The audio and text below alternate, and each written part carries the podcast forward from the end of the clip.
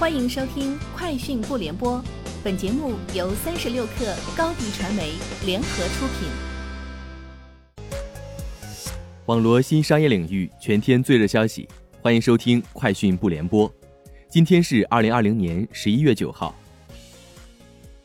社交品牌探探针对用户发起双十一购物大调查，数据显示，百分之三十九的用户表示最大的花费是为了取悦自己，并表示。在遇到最适合的他之前，先要成为更好的自己。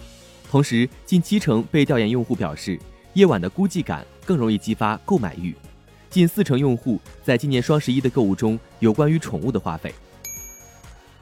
三十六氪获悉，目前拼多多已上线总计上百款的小度全线产品矩阵，小度还入选拼多多双十一百亿补贴必买清单。并将在十一月十号，拼多多联合湖南卫视推出的双十一超拼夜晚会期间，通过拼多多平台将热销的小度智能屏 Air 和小度智能音箱二红外版以限量优惠秒杀的形式给到消费者。两款产品共五百台，每台九点九元。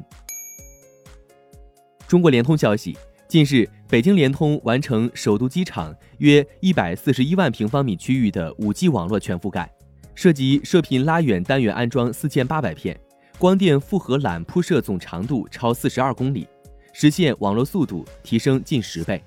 从规划方案、技术验证到最后网络交付，工作人员全程以打造世界领先行业标杆为目标，助力中国第一国门实现又一次基础设施的扩容，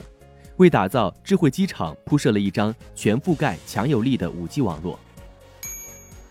包括北汽魔速、闽实集团、上海里尔、科士德润、奥瑞上海、南通业达在内的六家沃尔沃汽车供应商，十一月六号与成都经济技术开发区签署协议，拟投资五十亿元，在当地生产汽车座椅、新能源汽车电池包、保险杠等多种零部件。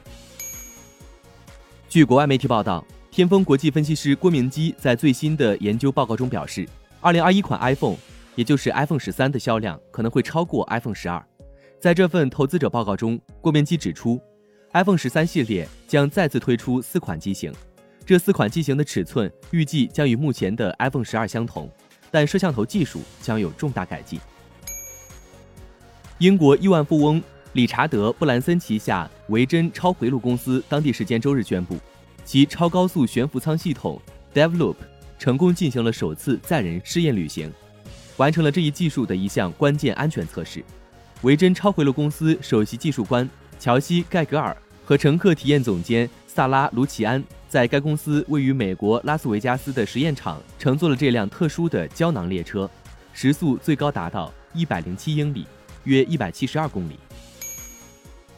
据知情人士称，三星电子可能比预期提前一个多月推出其新一代旗舰智能手机 Galaxy S 二十一。已从华为手中抢占市场，并抵御来自苹果的竞争。今年二季度，华为一度超越三星，成为按销量计算全球最大智能手机制造商，但三季度被三星反超。消息人士称，三星正准备最早明年一月末开始发售 Galaxy S 二十一，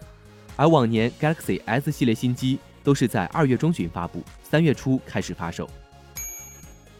三十六氪获悉，多位行业人士透露。二零二一年，特斯拉上海超级工厂计划生产约五十五万辆汽车，包括三十万台 Model 三车型，二十五万台 Model Y。特斯拉已经向核心零部件供应商发出订货需求。上述消息人士向三十六氪透露，五十五万台里有大约十万台 Model 三用于出口，Model Y 也计划出口一万台。以上就是今天节目的全部内容，明天见。欢迎添加小小客微信，xs 三六 kr，加入三十六课粉丝群。高迪传媒为广大企业提供新媒体短视频代运营服务，商务合作请关注微信公众号高迪传媒。